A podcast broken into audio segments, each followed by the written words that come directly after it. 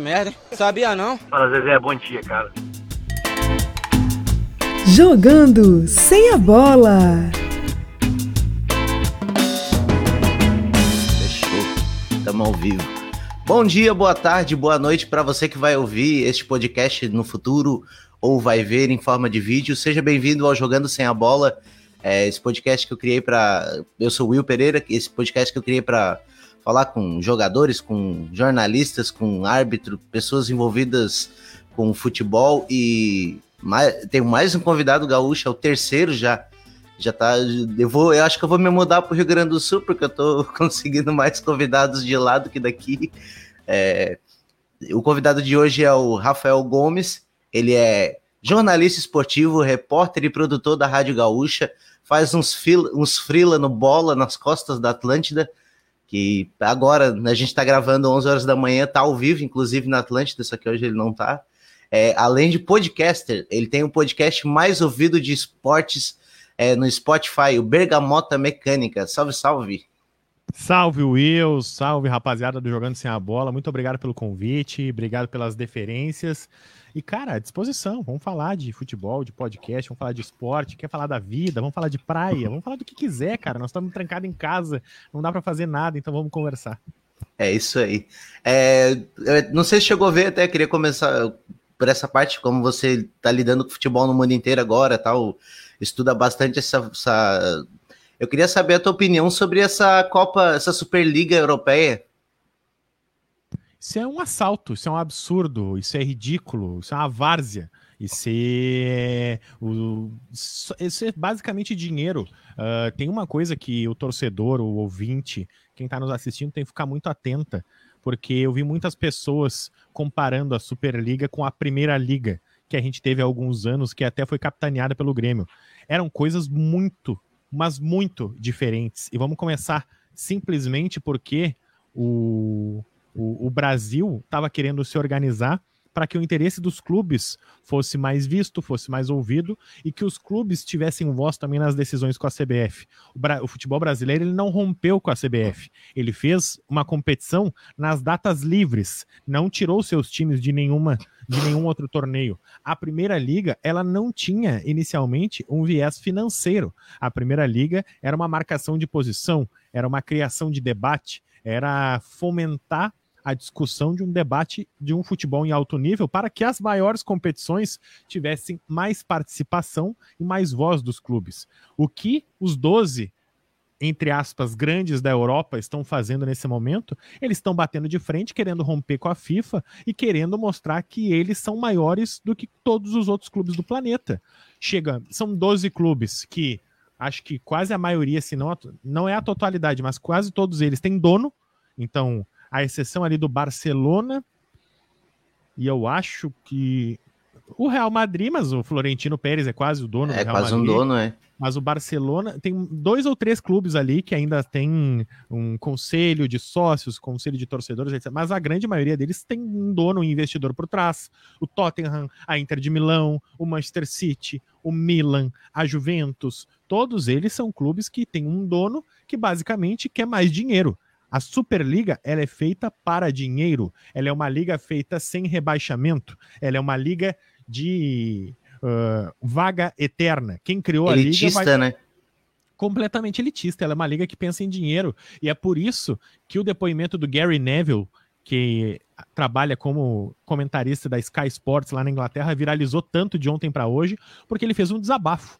Ele é torcedor do Manchester United, jogou a sua carreira quase na totalidade como lateral do Manchester United e hoje é comentarista. E ele fala que o que o Manchester United está fazendo nada parece com a história do Manchester United, que foi um clube criado por trabalhadores e nada mais é do que a elite. Ele disse hoje o Manchester United e o Arsenal não estão sequer na Liga dos Campeões e não vão se classificar para do ano que vem. É. Querem dizer que são os todo-poderosos e que podem participar da maior liga do mundo essa Superliga, Will, é um assalto. É a prova de que o dinheiro fala mais alto e eu tô torcendo muito, mas muito, muito, muito que isso dê muito errado. Muito errado, porque não tem um torcedor que esteja satisfeito com isso. Não tem como dar certo. Então, que bom que os clubes mostraram a sua cara. Ok, eles querem debater com a FIFA e com a UEFA, mas não é assim, não é batendo de Não é frente, rompendo, né? não é rompendo. É através de um diálogo e tal, igual como tu deu a ideia da primeira liga ali que o Romildo Bolzan é, teve, né? E tem, tem, um, tem uma coisa que, tipo, eu sou torcedor do Arsenal, até tá a camiseta ali atrás. Eu, eu torço pro Arsenal desde que eu comecei a trabalhar à noite, não tem tempo para ver futebol de daqui do Brasil, eu vejo só os melhores momentos, e aí até comecei a ouvir a Rádio Gaúcha há muito tempo, porque como eu torço pro Figueirense no Brasil, é, o meu time ele não participa das principais competições, né? E na época até ainda participava da Série A, agora ele tá na Série C. Aí eu sempre tive essa coisa de querer alguma coisa para ficar ouvindo no trabalho e acompanhando, daí eu comecei a acompanhar a Gaúcha. Comecei primeiro pela Atlântida, sempre gostei. É, na época do ATL Grenal, que eu gostava muito de ouvir, e aí até porque eu sempre vi o pretinho básico e uma coisa vai levando a outra, e no fim das contas eu virei consumidor do, de hard news da Gaúcha, ouço timeline várias vezes, assim, sou, sou muito fã da maneira que o, o Luciano Potter consegue se comunicar, é, é que é diferente, né? Um programa no, quase noticioso com falando cara, falando gíria, falando um monte de coisa, acho engraçado pra caramba. É, e, e, também aí comecei a acompanhar teu trabalho, a sua participação mais no Bola nas Costas. Aí depois, no, de vez em quando, você faz até o plantão da, da do esporte, né? Tipo, ficar ali dando as estatísticas, dados e que agora é um pouco mais fácil, né? Agora é só ficar ali na, na, no, no, computador pesquisando jogos. Antes tinha que ficar aqui com, ouvindo outras rádios, ouvindo outras informações e tal, eu né? Eu fiz muito isso, Will. Eu fiz muito isso. Eu fui plantão, fui ajudante do plantão Kleber Grabowski, que por 20 anos foi plantão de estúdio da Rádio Gaúcha. E era isso. Era, tinha que acompanhar o jogo do Figueirense, então ligava lá para a Rádio CBN em Florianópolis, discava, falava com o operador, dizia: Ó, oh, me manda o retorno da rádio, eu quero ficar acompanhando daqui. Ficava, eu já ouvi quatro jogos ao mesmo tempo com um fone de ouvido assim. Então o que, que eu fazia? Lá na Rádio Gaúcha, a gente tem um fone com duas entradas, né? Então eu consigo ouvir uma rádio num ouvido e outra rádio no outro. Então o que, que eu fazia? Eu tinha dois fones desse, então eu deixava na diagonal assim, ó, deixava um pouquinho mais para frente do ouvido e o outro para trás. E aí botava o outro na outra diagonal aqui, porque daí botava o outro aqui à frente e o outro aqui atrás. E ficava ouvindo quatro jogos ao mesmo tempo. Por quê? Eu não entendia nada do que estava acontecendo nos quatro jogos, mas eu consegui ouvir o grito de gol. Então, quando eu ouvia o grito de gol, eu tirava Opa. todos os outros, tapava o ouvido e ficava ouvindo aqui, ó. Gol, gol do Figueirense, Soares marcou, passe do Schwenk, sabe? Então, é, era assim que era assim que funcionava o plantão antes. Aí, daqui a pouco ouvia uma voz, ó, o Ipiranga tá pressionando. Aí marcava lá, ó, o Ipiranga de Erechim tá pressionando. Ó, tô acompanhando aqui, ó, o Brasil o Brasil tá jogando lá contra o Havaí, o Marquinhos bateu uma bola na trave. Então eu anotava, tinha quatro anotações, era um caos. Hoje é muito mais fácil. Hoje, principalmente por conta dos sites de aposta, qualquer jogo hoje tem um é. acompanhamento é. em tempo real. Então é, é, muito tranquilo. Mas não é um trabalho mais simples. Eu, aliás, quero deixar aqui meu parabéns ao Marcos Bertoncello, que é um plantão completamente digital, que faz muito melhor do que eu. E não é muito a minha praia ali, estatística, plantão.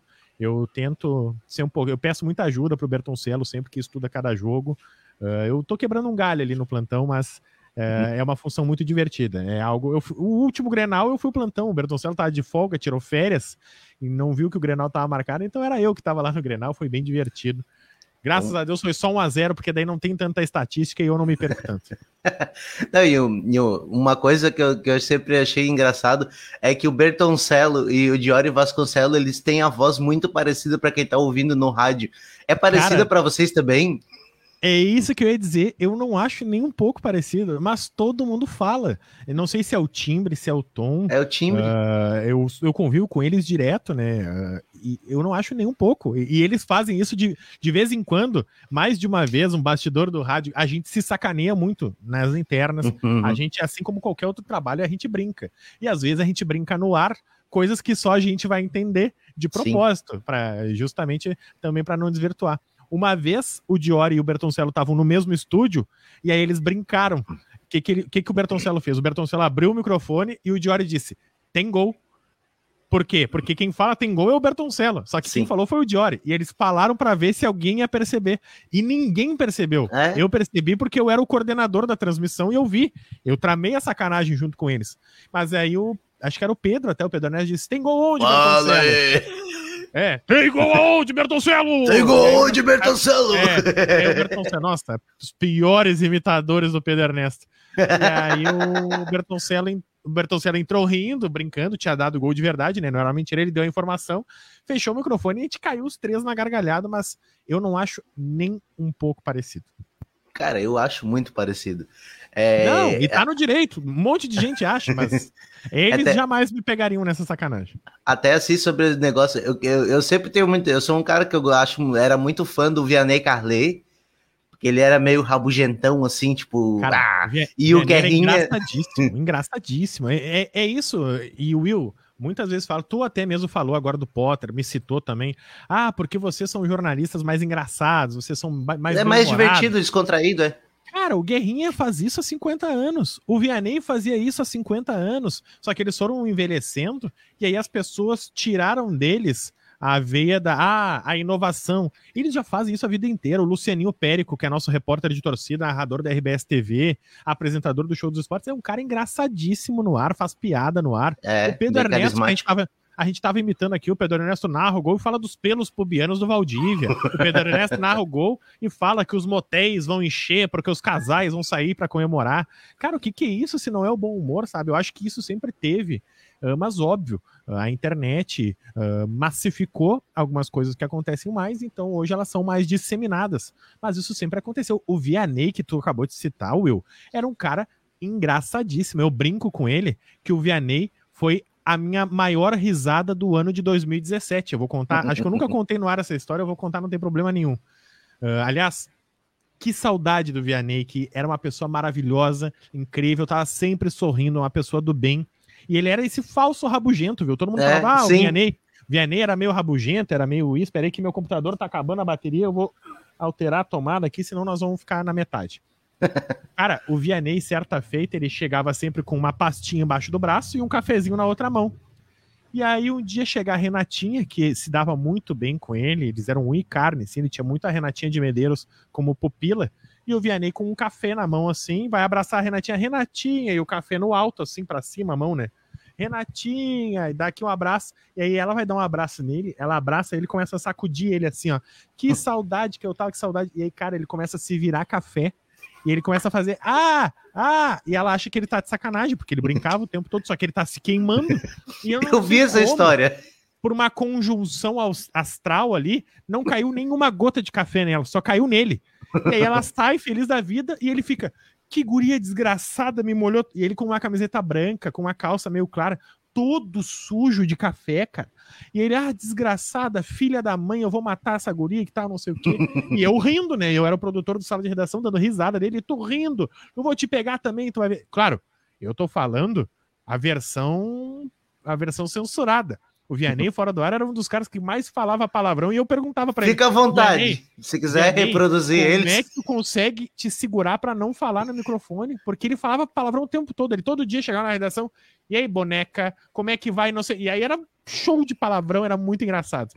E aí, cara, ele se molha todo. Eu tô dando risada dele. Eu vou lá, pego uns guardanapos, toalha de papel para ele se secar. Ele abre a calça, começa a secar a coxa, tinha se queimado, abre a camisa. Aí vem o cara, traz outro café para ele, ele, ah, finalmente vou conseguir. E o sala de redação já rolando, eu, vamos, Vianney, vamos, tá, o programa tá no ar. Aí ele levanta, cara, e no que ele levanta, eu só escuto um, não acredito. Eu falei, o que que houve, Vianney? Aí eu olho para ele, cara, o Vianney fechou a camisa e esqueceu de fechar o cinto da calça. Só que aí ele tá de novo com uma bolsa embaixo do braço e o café na outra mão. Então ele tá andando assim, sem mão, e aí a calça dele cai e ele fica só de cueca. E aí ele não consegue levantar a calça porque ele tá sem mão. Aí ele, me ajuda aqui, me ajuda aqui. Eu falei, me ajuda o caramba, dá aqui a bolsa e o café e te arruma aí, vai te vestir. Cara, o que eu dei de risada do Vianney não tá escrito. Eu chorava, chorava, chorava, rindo assim, porque tava só eu na sala. Só eu vi isso acontecer. E aí eu comecei a contar para todo mundo. Eu falei, Vianney, vou contar para todo mundo. E aí ele, não, tu não vai contar. Eu falei, eu vou contar sim. Eu comecei a contar para operador, para faxineira, para o tio do café, para as pessoas que eu não conhecia na rua. Então agora eu conto essa história para todo mundo, porque o Vianney me deu uma das maiores risadas que eu dei na vida. Que saudade. É, um cara muito um, um icônico, descomentário ácido, aquela aquela maneira peculiar dele de ver futebol. Era, eu gostava, eu me identificava muito assim. E ele era um cara que, que na discussão ele, ele, ele quase destruía outra pessoa no argumento, né? É, eu, uma coisa que eu vejo também, uma coisa que eu vejo também assim também é com o Guerrinha, né? O Guerrinha também. Aí ele começa com as ironias, as hipérboles e, e ganha as discussões. É o dom da comunicação, né, Will? Não é. basta tu ter uma opinião, tu tem que saber apresentar ela da melhor maneira possível. Claro.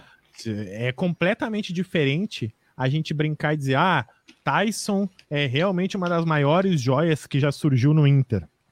Aí vem o Vianney e diz, Tyson ou Messi. Uhum. Por quê?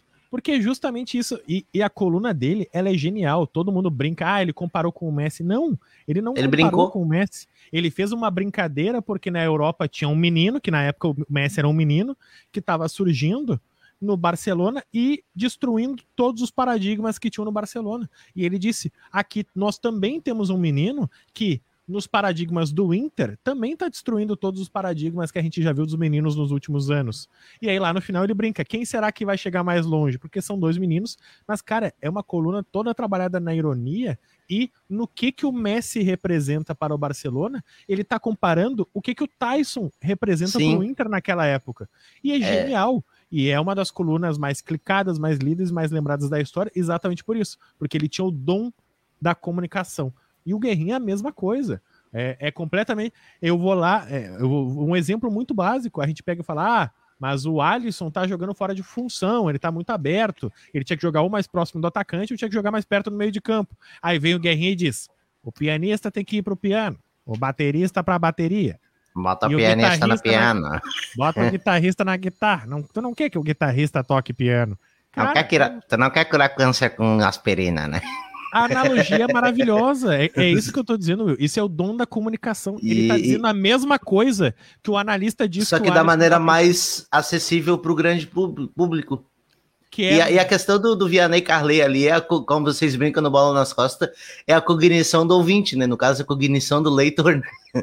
Que tu fala, tu fala uma coisa, a pessoa entende Todo outra. Todo mundo e... xinga o é. Vianney é. porque não leu a coluna. Quem leu a coluna não xinga o Vianney. É. Ele era. Claro, e, e outra que as pessoas precisam, a cognição do ouvinte, do leitor, Will, que é basicamente o seguinte: qual é a função do comentarista? É opinar. Mas não é opinar a tua opinião, a do nosso é a ouvinte. É a opinião dele. A função dele é dar a opinião dele. Tu pode discordar dele, e inclusive é por isso que ele tá ali para que tu discorde dele e que tu debata com esse comentarista. É por isso que o Sala de Redação tem oito comentaristas que ficam trocando, eles não têm a mesma opinião. O, o, Maurício Saraiva, o Leonardo Oliveira adoram o Miguel Angel Ramírez, o Guerrinha não gosta. A gente criticar o Guerrinha porque ele não gosta? Não. O Guerrinha é uma outra vertente de futebol. O Klopp é diferente do Mourinho, que é diferente do Guardiola. E se a gente perguntar para três pessoas diferentes, cada pessoa pode dizer que é o técnico, é o melhor técnico. os três ganharam. Hum, os três são campeões, os três são bons. Tem um livro do Ferran Soriano, que foi manager do Barcelona por anos, hoje está no Manchester City, que chama A Bola Não Entra Por Acaso, que é o primeiro livro que a gente indica para todo mundo que quer conhecer um pouquinho mais de futebol, que ele diz o seguinte: se 20 times tiverem os 20 melhores jogadores do mundo, tiverem os 20 melhores treinadores do mundo e fizerem os mesmos treinamentos todos os dias, só um vai ser campeão. Por quê? Porque o futebol é assim. Então não adianta tu ter num time o Messi, no outro Cristiano Ronaldo, no outro Neymar, no outro Mbappé. Cada ano um vai ganhar. Né? A Champions League tá aí para provar isso. E... É, raramente tem bicampeonato, né? Só um, é... É, só um time é campeão. Se tu fizer tudo certo num campeonato, se 20 times fizerem tudo certo em 38 rodadas, quatro vão ser rebaixados, um vai ser campeão. Então é por isso que a gente fala tanto de continuidade de trabalho, de profissionalização do departamento de futebol, de executivo e dirigente profissional. Então é, é, é sobre isso. E, a opinião do comentarista. A, a função do comentarista é essa: é opinar, não importa a opinião dele. A gente pode debater que ele pode não ter coerência, a gente pode debater que ele tem pensamentos retrógrados, mas muita gente ainda tem e o retrógrado ainda ganha. O Abel Braga, todo mundo dizia que era retrógrado, ele foi quase é. campeão brasileiro, sendo retrógrado, que todo mundo falava. Quebrou então... o recorde de vitórias no Campeonato Brasileiro de pontos corridos, né? É, Foram o que, que é um 10. retrógrado, sabe? Aí tu pensa, ah, não, o Guardiola fez o falso 9 com o Messi, fez 6 a 2 do Real Madrid. Sim, o falso 9 que o Gerd Miller fez em 74, Né? que tinha 1,72m e era o camisa 9 da seleção da Alemanha, que ganhou da laranja mecânica na Copa de... Não, só um pouquinho. Ah, Tudo Muitos... se transforma. O Tudo tic-tac do. Barcelona, que até é uma coisa que eu vi no podcast de vocês, que vocês falaram que ele não gosta do termo tic-tac, mas que se caracterizou por isso, até pela, às vezes pela demora de conseguir achar um passe de profundidade. É, era uma imitação basicamente da, da laranja mecânica e da e de 82, né? Tipo, se o cara for pensar, é um bagulho de é uma, uma ideia de 30 anos atrás que foi adaptada para 2010. É isso, nada se copia, tudo se transforma, Will. Ah, Né? E assim é com os mais diferentes conteúdos. Seja ah, qualquer função, cara. É, é difícil hoje tu inventar alguma coisa do zero. Ah, eu criei isso do zero, eu inventei isso. É muito difícil. Então a gente adapta muitas coisas que a gente já tem, hein?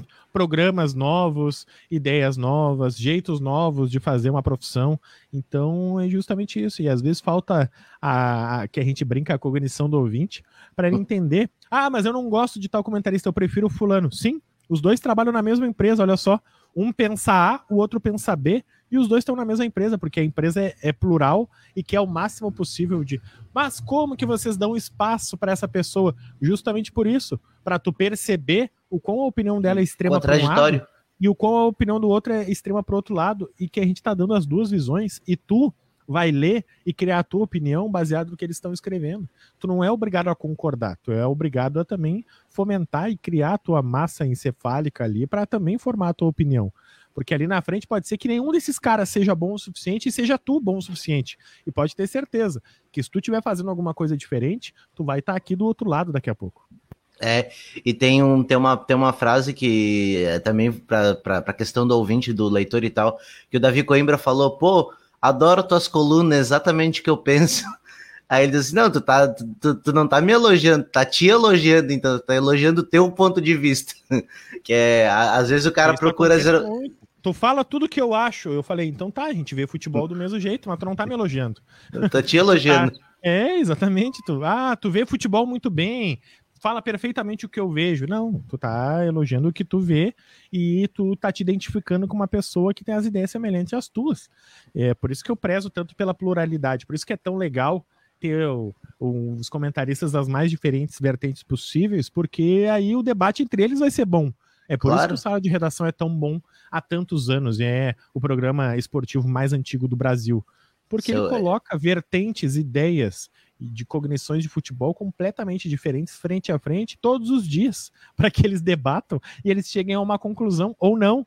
Então, nunca chego, mas Mas, é mas tipo, é, porque se tiver todo mundo concordando, não é debate, né? Tipo, é, sei lá, qualquer outra coisa que não vai atrair o ouvinte, né? O ouvinte, ele gosta de, de ver o confronto de ideias, né? Se eu der uma opinião e sete pessoas concordarem, acabou o programa. É, Não tem mais debate. Aí, aí vai o segundo vai dizer, é, eu concordo com o que o Rafael disse. Aí vai um terceiro, é, realmente o que o Rafael disse, ele tem toda a razão. Aí vai vir o Mas é- quarto vai dizer, assino embaixo.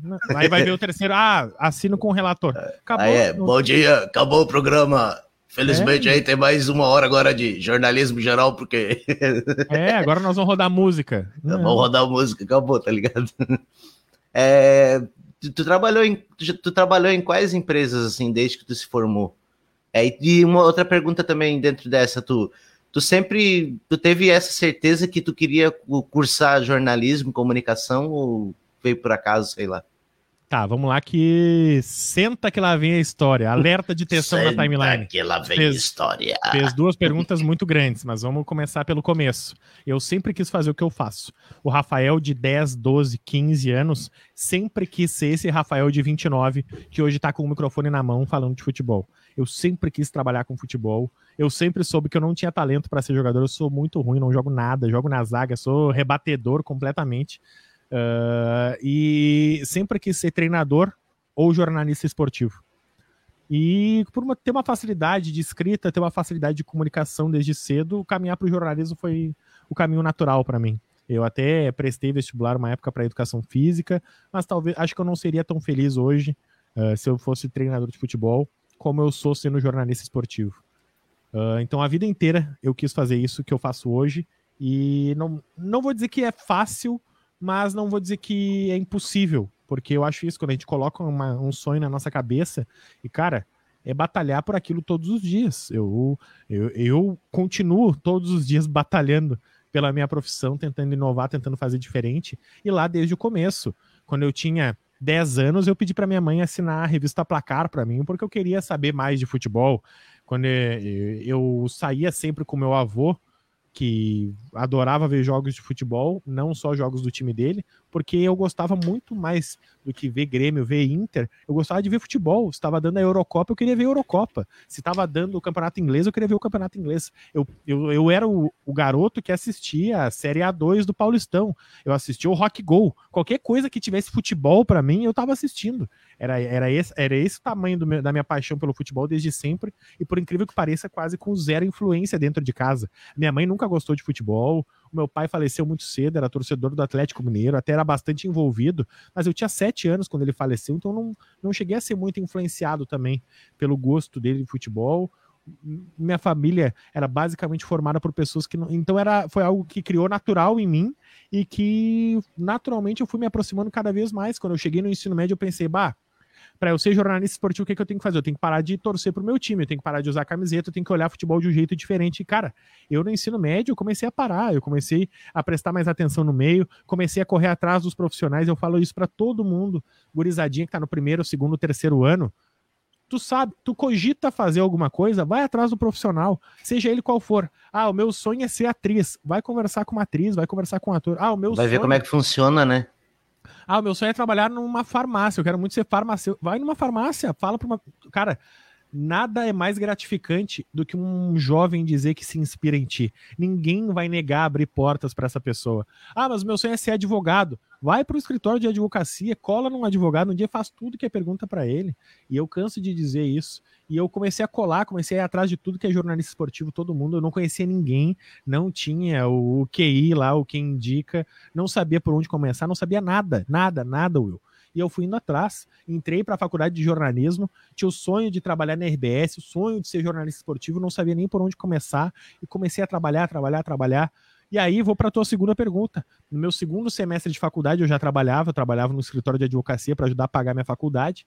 E eu queria trabalhar com jornalismo, eu queria ir pro jornalismo, jornalismo, jornalismo. E aí eu peguei, eu tô, tô velhinho já, né? Peguei uma lista telefônica e comecei a olhar todas as redações de jornalismo que tinham, tudo que a assessoria de imprensa que tinha, e anotando os números. Ele ligava: Oi, tudo bem? Eu sou o Rafael, sou estudante de jornalismo, eu quero um estágio. Oi, tudo bem? Eu sou o Rafael, sou estudante de jornalismo, eu quero uma oportunidade. E fui ligando um por um. Até que claro. o jornal O Sul tinha uma vaga aberta e me chamaram. Eu fui contratado, uh, comecei comprando fotos e fazendo rádio escuta depois fui promovido em duas semanas. A minha mãe ficou chocada, porque basicamente um estagiário lá que ganhava mais que eu queria ir para a praia, pediu demissão e eu ganhava 250 reais e passei a ganhar 450 reais. Quase dobrou o meu salário em duas semanas. Minha mãe ficou chocada, como assim? E aí eu passei a editar páginas do caderno reportagem no Jornal Sul, era jornalismo geral, e aí eu falei, beleza, eu tô no jornalismo, agora eu quero, preciso ir pro futebol. Como é que eu vou pro futebol? E aí eu ia lá incomodar o André Malinowski, que era o chefe da equipe de esportes do, do jornal, e eu incomodava, incomodava, incomodava ele. E aí na Copa de 2010 eu fiz uma, duas matérias, eles deixaram eu participar, mesmo que brevemente. Eu, caraca, tô cobrindo a Copa, achando o máximo, assim, e na verdade, é, sei lá, eu fiz os 10 jogadores mais feios da Copa, sabe? Era, era isso. Eu tinha 19, 18 anos, eu só queria participar. Tá ali o Netherland, um é, grande jogador. Exatamente. É, eu lembro, e eu lembro que eu quase ganhei sozinho o bolão da, da redação, porque eu fui o único que apostei na Holanda, e aí todo mundo apostou na Espanha. E aí, rodada a rodada, aí a Holanda foi lá e eliminou o Brasil, um monte de gente tinha eliminado o Brasil, eu ganhei daquela, daquela galera sozinho. Na fase anterior, acho que tinha eliminado a, Itá a Itália, não me lembro agora. Mas eu lembro que nas oitavas, nas, todo mundo me secava, porque eu era o estagiário e eu era o mais novo. E eu, tinha, eu era o único que tinha feito uma aposta sozinho. Então, se eu ganhasse, eu ia ganhar muito dinheiro pra época. e muito dinheiro também, porque eu ia ganhar sozinho. E aí, cara, chegou na Espanha, cara. E era toda a redação torcendo contra mim. E aí era eu sozinho. Aí eu tinha uns. Foi por pouco dois ou, Foi por muito pouco, exatamente. Eu, eu, te, eu, eu, brinco que eu odeio o Snyder e o Robin porque eles fizeram eu perder muito dinheiro na época, ia fazer muita diferença. Sei lá, acho que era mil reais que eu ia ganhar. Cara, oh. era muita coisa na época. Uh, então eu trabalhei no Jornal O Sul, sempre querendo ir pro futebol. Fiquei 10 meses no Sul. Fiz um teste na Rádio Jornal O Sul, que depois vira a Rádio Grenal. Mas na minha época, lá, quando eu fui fazer o teste na Rádio Jornal O Sul, eles não me contrataram. eles disseram que eu não tinha vaga no momento, não me lembro. Eu fiz um, um, fiquei um dia falando lá, minha estreia em rádio, na verdade, foi na Rádio Jornal Sul. Fiquei um dia inteiro lá debatendo futebol. E aí eu vou para a Sojipa, Sociedade Ginástica de Porto Alegre, que é quando eu entro no esporte e aí a vida me dá um carteiraço e me mostra que o jornalismo esportivo era muito mais do que futebol. Porque eu vou lá cobrir judô, a Sojipa tinha um time na Superliga de vôlei, então eu tô cobrindo a Superliga. Então eu cobria o Bernardinho, o Gustavo, o Bruninho, o Giovanni Gávio, o Nauber, o, o cara, todo, toda a seleção brasileira naquela temporada jogava no Brasil. Acho que o Giba era um dos únicos que não jogava. Ele jogava na Itália, né? Jogava na Itália mas todos os demais atletas da seleção na época, em 2012, estavam atuando na Superliga, que estava muito valorizada, tinha cobertura para o Sport TV, então eu pegava as estatísticas, mandava tudo para o repórter do Sport TV, eu era a voz do time uh, na, na, Superliga, eu era o assessor de imprensa, frequentava vestiário, acompanhava atleta em entrevista, era demais, era maravilhoso. Uh, participei de Jogos Olímpicos com João Derli, com Mayra Guiar, atletismo, esgrima. Então, cara, me abriu muita, muita coisa. Fabrício Falkovski, que é setorista do Inter no Correio do Povo. Então, eu participava, ajudava ele um pouquinho a fazer um setor no Correio do Povo, cobria um esporte olímpico e via que o jornalismo esportivo é muito mais do que só futebol. E aí surge em 2012 uma vaga para estagiário de jornalismo no grupo RBS. Eu já tinha feito várias seleções, rodado várias vezes eu tinha, em janeiro do mesmo ano, eu tinha uma vaga no jornalismo geral, e aí eu lembro que eu fui lá, fiz a prova, fiz a dinâmica em grupo, fiz a entrevista com o psicólogo, fiz a entrevista coletiva, fiz a entrevista com o gestor, fiz um teste de conhecimentos gerais. E aí eu cheguei na última entrevista e a moça disse: Ah, tu não acha teu perfil muito esportivo, Rafael? Que se eu te contratar para o jornalismo geral, tu não vai querer mudar para o esporte o tempo todo? Aí eu comecei a rir, eu falei: É. Se eu disser que sim, eu tô perdendo a vaga. E se eu disser que não, eu tô te mentindo. Então eu não sei o que eu faço agora. E aí ela começou a rir, não, fica tranquila, quando surgir uma vaga no esporte eu vou lembrar de ti. E eu triste, assim, puta, me ralei. Cheguei em casa, chorei, triste. Mãe, perdi a oportunidade da minha vida, o que, que eu faço agora? E aí deu seis meses, ela me ligou. Ela, oi, Rafael, não sei se vai lembrar de mim. Uh, e eu, pô, como é que eu vou esquecer? É óbvio que eu lembro de ti. A Maitê, eu nunca vou esquecer o nome dela. Ah, que é a Maitê, tudo bem, tal, tal. Tem uma vaga aqui no esporte, eu lembrei de ti. Eu, bah, Fui feliz da vida, a vaga é minha. Aí eu cheguei lá, tinha mais 100 pessoas. e aí comecei tudo de novo, cara. Fiz prova, teste de conhecimentos gerais, dinâmica, dinâmica em grupo, dinâmica individual, entrevista com o psicólogo, entrevista com o gestor, e cheguei de novo nela. E aí, Rafael, chegou aqui de novo, eu falei, eu falei sim, e agora eu não vou dar nenhuma resposta que tu não quer ouvir. E aí, cara, e aí fui contratado. E desde então entrei como estagiário, fui efetivado, uh, eu fui o primeiro estagiário em uma década a ser efetivado no grupo RBS, uh, então em 2013 saio do departamento de esportes direto para o departamento de esportes, sou contratado como jornalista e desde então vou completar aí quase uma década, ano que vem eu completo uma década trabalhando no esporte de, da Rádio Gaúcha, então eu tô com 29, mas eu entrei com 20 anos na Gaúcha, 21, então e... Fiz, fiz, muita coisa, cara. Produzi todos os programas, apresentei uma dezena de programas, reportagem, setor, plantão, reportagem de torcida, reportagem de goleira. Uh, eu não, ainda, ainda não narrei e ainda não comentei. O resto, tudo eu fiz no esporte. E no jornalismo geral também. Já apresentei o Gaúcho, co-apresentei o Gaúcha hoje, já produzi o Gaúcha hoje, já co-apresentei o Gaúcha mais, já produzi o Estúdio Gaúcho. Então, cara, a gente tem que fazer muita. Já fiz a virada de ano novo, contagem regressiva. Cara, já fiz muita coisa, muita, muita coisa. E, e uma pergunta que eu tenho assim, tipo, é talvez du mais duas em uma. É, tipo, qual é a função que você mais gosta dentro do, do jornalismo e, e daí dentro, caso você goste da, da, da, apuração de notícia, como é que funciona o trabalho da apuração? Cara, eu gosto muito de ser repórter. É uma das minhas principais funções é ser repórter, cobrir dupla Grenal. Mas ser repórter de torcida é maravilhoso ter contato. Tá na rua, cara. Tá na rua com o microfone uhum. na mão não tem comparação, assim. É, é, sem dúvida, reportar é maravilhoso, apresentar programa é incrível. Cara, tu tem um microfone na mão, uma reunião de pauta onde tu pode fazer o que tu quiser, sabe? Ah, isso que tu falou, ah, vamos falar sobre a Superliga. Vamos, vamos falar sobre a Superliga. Ah, vamos falar sobre podcast. Vamos falar sobre. Eu posso fazer o que eu quiser. Eu tenho um programa, apresento o show de bola todo sábado, das três às seis da tarde. Tenho três horas de pauta livre. Cara, o último final de semana nós falamos dos 80 anos do Roberto Carlos, o cantor. Nós falamos uh, do Thiago Nunes, possível técnico do Grêmio. Falamos do Tyson. Cara, a gente falou de tanta coisa, sabe? E a gente se reúne e decide o que, que a gente vai fazer. A gente pode fazer o que a gente quiser. É maravilhoso essa sensação. Mas reportar, tá com o microfone na mão na rua apurando notícia, não tem comparação. para mim. Uh, e, cara, como se apura notícia? De qualquer jeito. Qualquer pessoa hoje tem informação. As pessoas dizem, ah, mas como vocês inventam? Cara, tem tanta coisa que pode, tanta pessoa que pode me dar notícia. Vamos, vamos falar do Tyson, já que é o jogador recente que gerou mais mídia. Ah, o Inter tá negociando com o Tyson. Quem é que pode me dar essa informação? O Tyson, o presidente do Inter, o executivo do Inter, o vice de futebol do Inter, o jurídico do Inter, o advogado do Tyson, o irmão do Tyson, a irmã do Tyson, a, o assessor do Tyson, o, advog, o advogado do Shakhtar Donetsk, o técnico do Shakhtar Donetsk, o auxiliar técnico do Shakhtar Donetsk, os jogadores do Shakhtar Donetsk, os jogadores do Inter, ex-jogadores do Inter que são amigos né? do Tyson. Então, cara, eu citei, chutando baixo aqui, 15 15 pessoas. Potter também.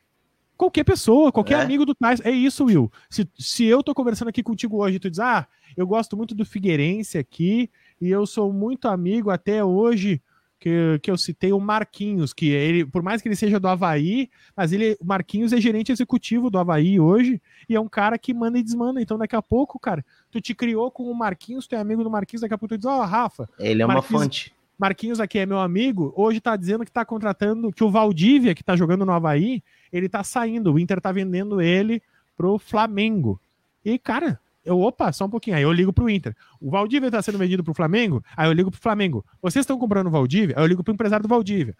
O Valdívia tem a proposta do Flamengo? Aí eu ligo pro executivo do Inter. Aí eu ligo pro executivo do Flamengo. Aí eu ligo pro advogado. Cara, e aí daqui a pouco ouvi um sim aqui, ouvi outro sim lá, ouvi um não posso te dizer, ouvi um talvez, ouvi um ah, não foi, não Vai cruzando e Claro, é isso, né? Tu não pode acreditar todo mundo que te fala, né? Porque é a primeira coisa, tu tá com o microfone na mão e diz: "Ah, eu tenho uma notícia para te contar".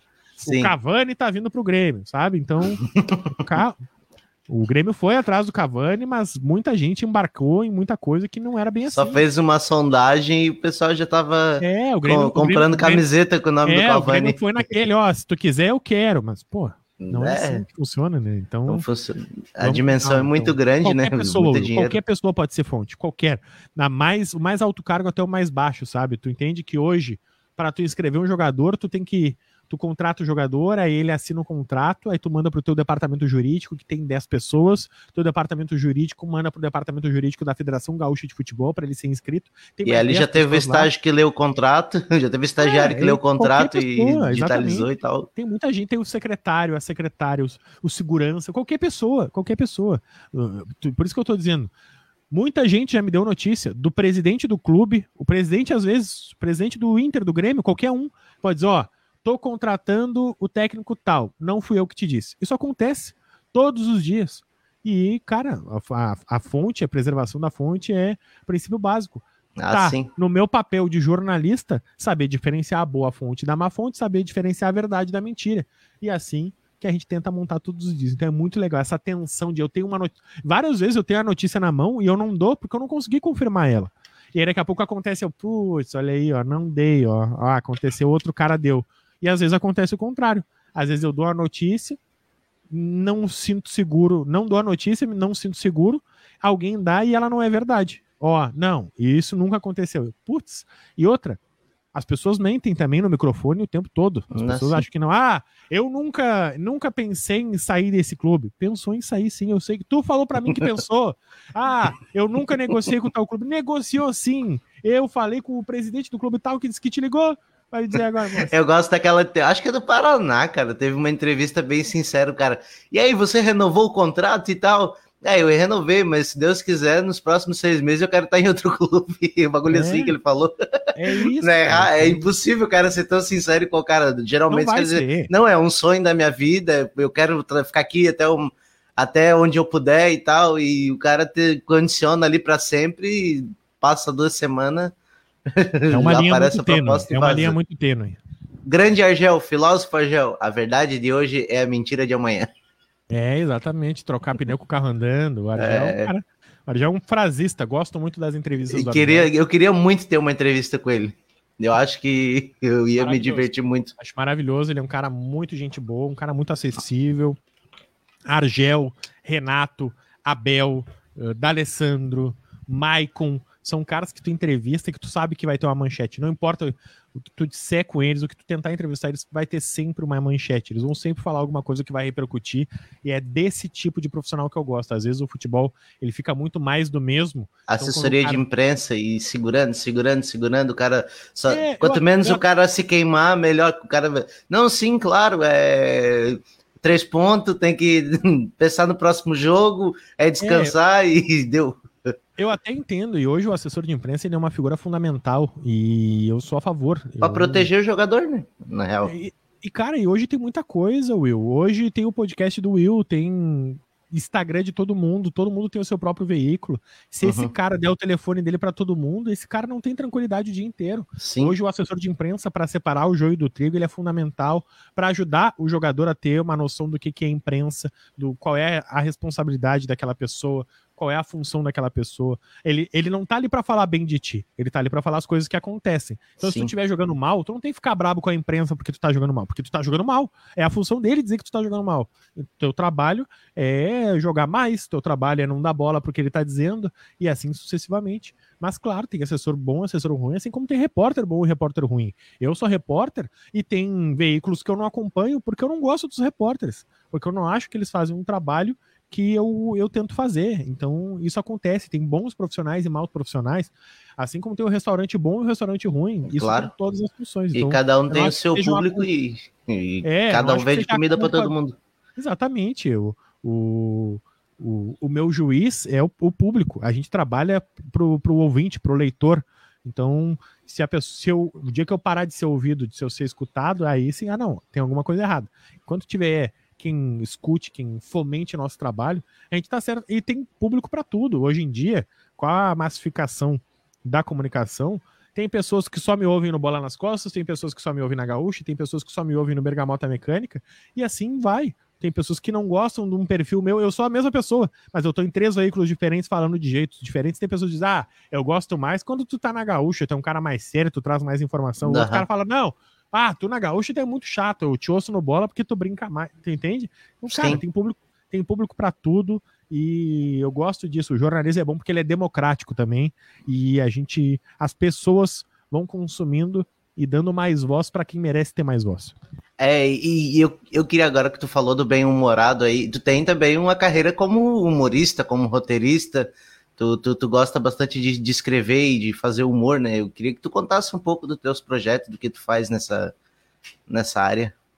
Cara, há pouco mais de um ano a gente tá parado, né? Eu tô sem fazer show de stand-up comedy há um ano e meio, porque não tem bar, não tem café, não tem onde a gente possa testar piada, não tem onde a gente possa brincar. Uh, desde 2016 eu começo, eu faço, escrevo textos de humor, graças ao meu amigo Zé Vitor Castiel, que é um ator renomadíssimo. Sim. Uh, o, o Viriato. É, o criador dos Homens de Perto, uma peça de Sim. enorme sucesso. Ele foi o cara que me deu o primeiro pontapé inicial, assim, tu quer fazer? Então vamos fazer.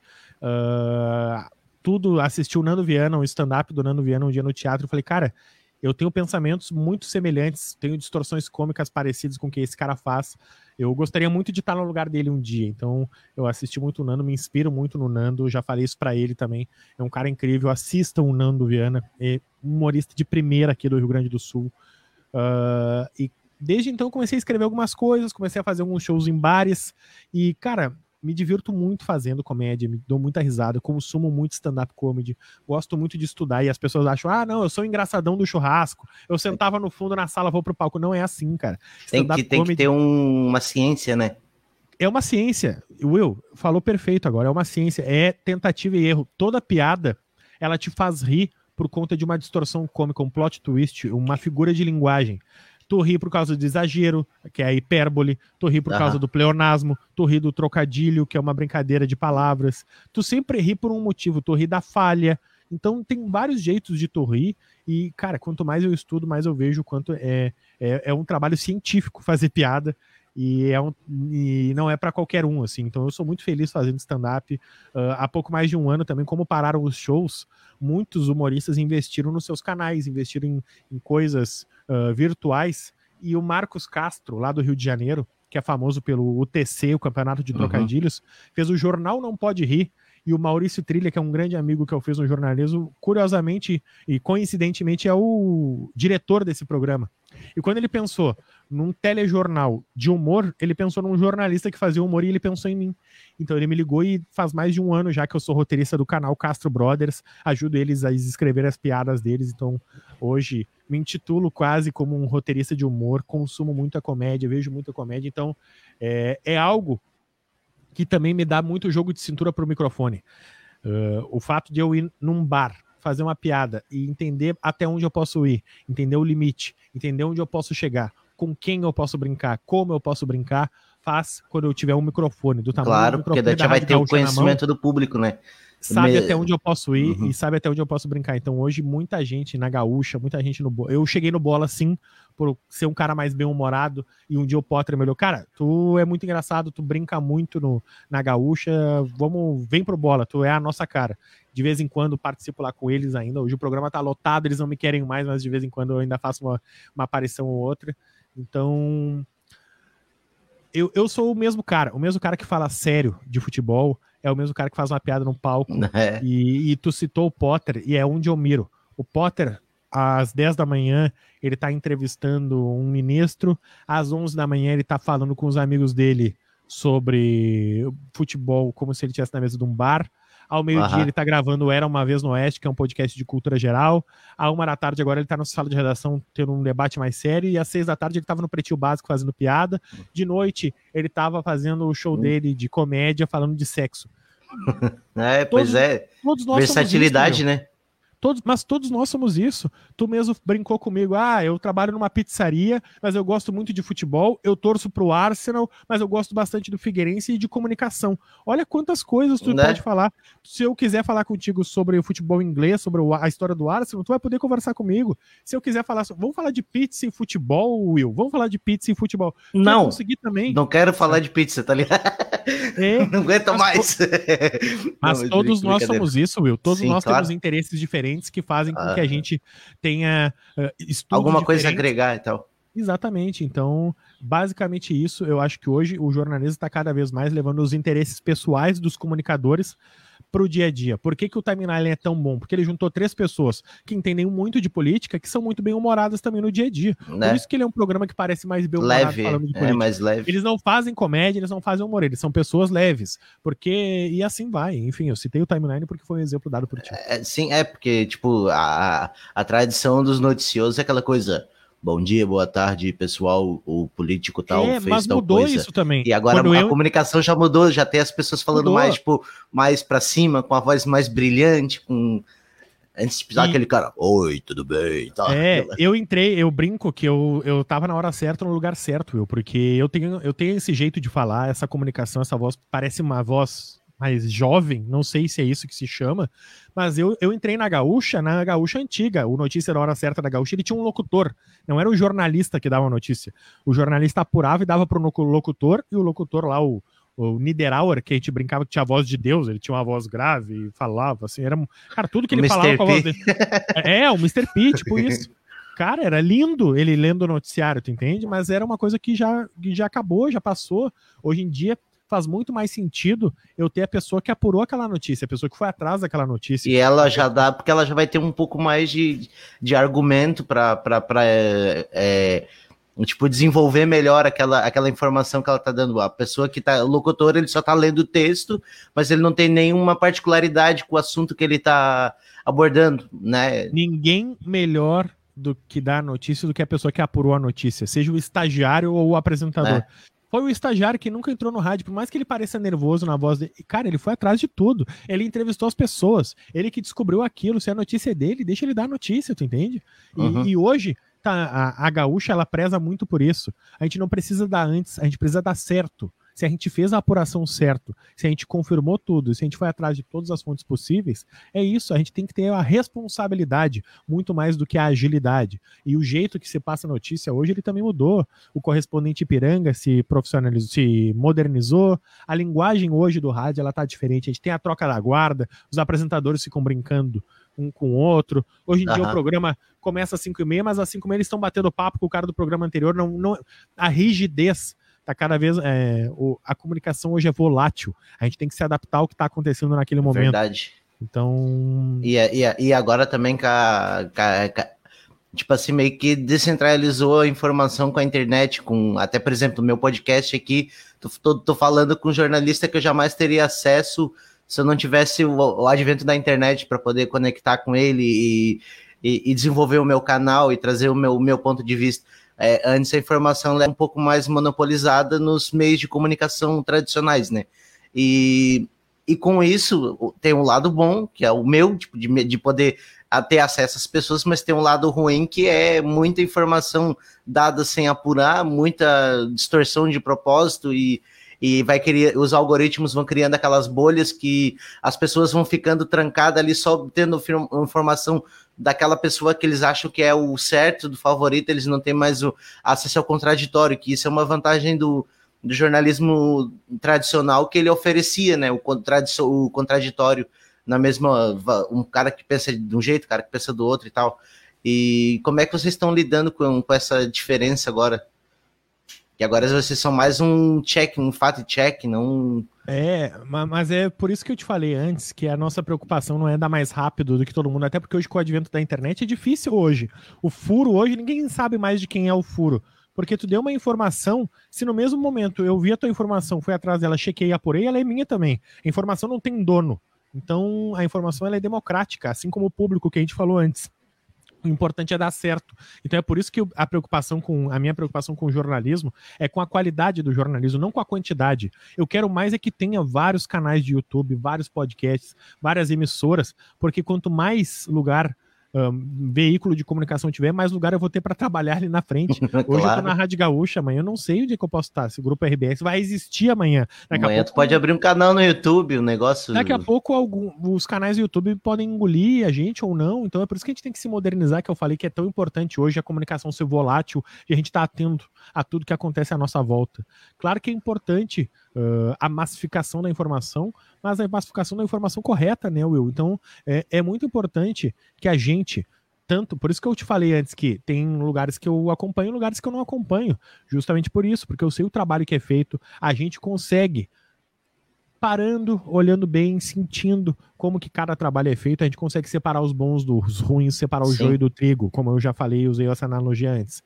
Então, eu torço muito para que venham mais canais de YouTube, para que venham mais perfis bombados no Instagram, para que tenham mais podcasts, para que tenham mais rádios web, tenham mais veículos independentes, porque é mais lugar para trabalhar.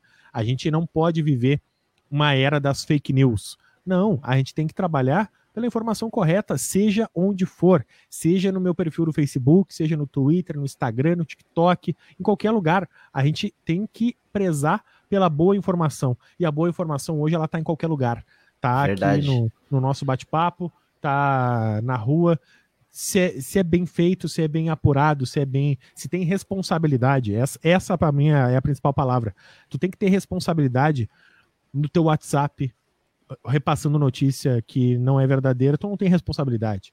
Se tu não tem responsabilidade Oi. no teu Twitter inventando uma fake news para as pessoas compartilharem, tu não tem responsabilidade. Se tu não apurou uma informação, tu não tem responsabilidade. Então... Eu queria falar até um, um exemplo.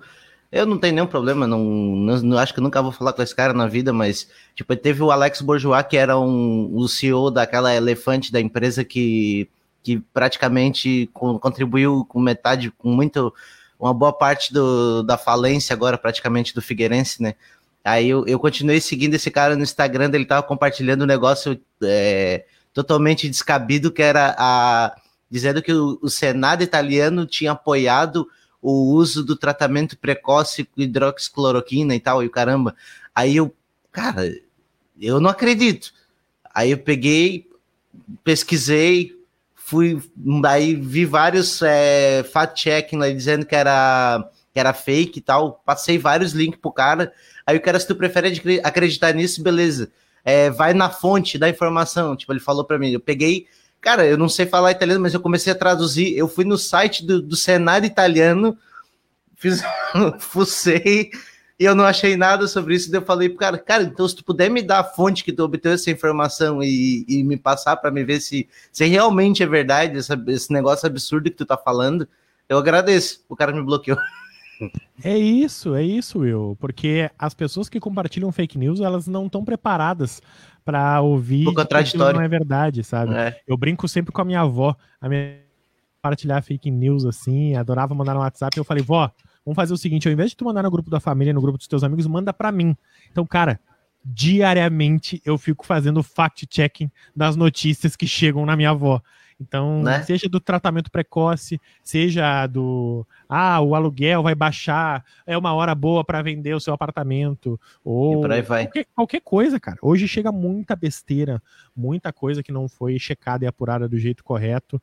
Então, que bom que tu fez isso e que se todo mundo tinha que fazer isso mesmo, cara, se tu ouve na Gaúcha, se tu ouve no Jornal Nacional, se tu ouve no Jornal da Band, no Jornal da Record, Viu que acredita notícia... desacreditando, né? Exatamente. Então, tipo, Cara, é. sempre duvide, duvide de tudo. É, é, essa é a nossa função de jornalista, é duvidar de tudo e de todos. Será mesmo que essa pessoa está me falando a verdade? Vai atrás. Ah, o que, que a OMS diz sobre o tratamento precoce? O que, que a ONU fala? O que, que os Estados Unidos estão fazendo? Cara, não, não. É. Vamos lá, não existe tratamento precoce para o Covid-19. Sim, Mas, o cara pega, que bom, cruza, que bom cruza várias informações e, tipo, e é que nem tu falou na, na, na, apuração. Se tem uma, se tem a Visa falando que não tem, se tem o a, a, como é que é lá? Eu esqueci agora dos Estados Unidos lá, Visa dos Estados Unidos que eu esqueci agora, é Food and Drug Association, lá, FDA. Se tem a, a, a OMS falando, se tipo as revistas, principais revistas falando que o negócio não funciona, talvez não funcione mesmo, né? Tipo, pelo menos fica na dúvida que, né? E aí o pessoal engole, porque é, o pessoal engole muita papo coisa. influenciar uma pessoa para que essa tá pessoa tá busque mais fontes de informação, maravilhoso. Eu não quero que a pessoa escute só a minha rádio, não. Eu quero que a pessoa escute a minha rádio, bote nas outras para ver, será que eles estão falando é, certo? Não seja um alienado, é né? Assim, se uma coisa está acontecendo, tá todo mundo falando. Como eu disse, hoje a informação é muito democrática. Ela, a informação está com todo mundo. Então, não, não seja um alienado, vá atrás das coisas, duvide das coisas que chegam a você e busque sempre informação. Que se esse nosso papo fazer com que uma pessoa a mais comece a duvidar de informações, comece a buscar as fontes do que é dito, já valeu a pena estar aqui hoje. É isso aí. E acho que com essa frase de efeito a gente a gente encerra mais um jogando sem a bola. Foi um prazer contar com a tua presença. Foi bem legal mesmo, papo fluido. Eu gosto de, eu gosto de conversar com jornalista, porque o jornalista gosta de falar bastante. Aí eu pareço menos ignorante porque eu fico quieto, tá ligado? eu só vou para ouvindo. Isso, é, Aí... Aliás, deixa eu fazer meu jabá aqui, tu falou isso. ignorante, porque Uh, por favor, ouçam o meu podcast com o Diori Vasconcelos e Rodrigo Oliveira, que é o Bergamota eu ia falar, Mecânica. Eu ia falar isso. Eu quero que vocês mandem um abraço para mim lá, por pode deixar, Pode deixar que nós, nós vamos gravar um episódio e nós vamos te mandar um abraço. Nós vamos gravar um episódio agora de, da rivalidade Celtic Rangers, a rivalidade do futebol ah, religiosa, né? É, exatamente. Então, cara, porque é, esse podcast ele surge justamente quando nós três a gente brinca e a gente olha que nós três somos ignorantes. Então o que, que a gente faz semanalmente? A gente escolhe um assunto no futebol, estuda sobre esse assunto e compartilha na semana seguinte o que cada um estudou no microfone e vai debatendo, sem a pretensão de estar tá ensinando ninguém, de ser professoral, não. Muitas vezes, inclusive, a gente pesquisou alguma coisa, olhou a fonte errada e a gente estava errado e a gente teve que se corrigir na semana seguinte, porque a gente está ali para fomentar massa crítica dentro do futebol, mostrar que a gente, como especialistas, somos três jornalistas esportivos trabalhando num grande veículo, somos ignorantes em relação a várias coisas ah, do nosso sim. mundo do futebol que a gente ouve todos os dias. Então, foi basicamente isso. E hoje, graças a Deus, muito obrigado a gente conseguiu virar o podcast de esporte mais ouvido do Brasil no Spotify. Então, muito obrigado, de verdade. E, e, é justamente isso, cara. A gente surge dessa tua frase. Quando a gente se dá conta que é ignorante e vai estudar sobre outras coisas, Exatamente. a gente conseguiu criar um material que hoje as pessoas ouvem e dizem: Ah, tô aqui estudando sobre tal coisa, ouvindo vocês. Cara, quem sou eu para é dar muito... aula para alguém? É, é, muito, muito maneiro, cara. O podcast de vocês é muito legal, porque são três pessoas que sabem se comunicar muito bem, até pelo ofício da profissão, e, e tipo, é muito, muito. Vocês lêem demais, assim, lê literatura e tal, é muito interessante. Cara, eu... a minha vida virou estudar para esse podcast. Hoje, eu, tô, completando um ano de namoro com a minha namorada, e aí ela me deu dois livros, e ela disse: Ó, oh, tô investindo no podcast, me deu dois livros de futebol, então eu já comecei a ler já vou começar a ler hoje ainda, porque quero estudar, quero, quero falar sobre as coisas que eu vou estudar e cada vez mais isso, sabe? Uh, pô, cara, eu tenho um, o trabalho que eu sempre sonhei na minha vida: ler sobre futebol, ver futebol, falar sobre futebol e as pessoas me pagam por isso, então é maravilhoso, cara. É demais. Will, né? muito obrigado pelo convite, de verdade. Uh, muito obrigado pelo bate-papo. É muito legal quando a gente tem um, um carinho, um bate-papo tão uh, com alguém que acompanha tanto o nosso trabalho, que alguém que e, dá tanta importância para o que a gente faz, porque é o que eu disse, o microfone é democrático. Se eu estou aqui hoje, é porque tem pessoas como tu que ouvem a gente, que gostam do nosso trabalho, que estão à disposição. Então, quando tu mandou, pô, pô, que legal, tu me deu atenção, tu me respondeu na hora, eu falei, cara, eu tento tratar todo mundo da maneira como eu gostaria de ser tratado. Uh, se eu admiro um profissional, tudo que eu quero é que ele me trate bem. Tudo que eu quero é que ele me dê um pouco de atenção. Então, dá uma hora do meu dia para a gente bater um papo. Isso aqui não é nada, Will. Então, muito obrigado de verdade por ter me chamado, por ter me convidado e por ter batido esse papo aqui durante uma hora. É, eu agradeço muito pelo fato de a maioria de vocês aí do Rio Grande do Sul serem muito solícitos, educados, até quem não aceitou, não pôde participar por algum motivo, se dignou a responder, porque né, o cara tá começando, o cara não tem visibilidade, não tem nada. É, basicamente aí, tá dando tá dando trela pra um Zé Ninguém. E às vezes, eu... e a maioria das pessoas, né, tipo, as, ou sei lá, porque não tem tempo, porque não não tem interesse, mas tipo, nem se digna responder com uma negativa. Eu sempre falo assim, cara, se não puder, só responde, que daí eu paro de encher o saco, tá ligado? É, eu adoro isso. Eu sou produtor também, Will. Eu também, todos os dias, ligo para pessoas pedindo para elas darem entrevista. A pior coisa que eu acho é o cara que não responde, dá os dois risquinhos azul ali, ou que não atende. Cara, eu já respondi, oh, pode me dar entrevista? Se tu me responder não, para mim tá ótimo. Ah, hum. não tem problema se tu é bem educado, mal educado, eu não quero saber disso. Eu quero saber se tu pode me dar uma entrevista. Não pode? Tá tudo bem, eu vou para outro. Eu sei que eu tenho que gastar meus esforços em outra pessoa, tá tudo certo. Então, Will, de verdade, obrigado pelo convite. Sempre que precisar, sabe onde me procurar. Estamos à disposição dos amigos. Muito obrigado e tchau, tchau, pessoal. Até o próximo Jogando Sem a Bola. Falou! Vamos fechar aqui a transmissão.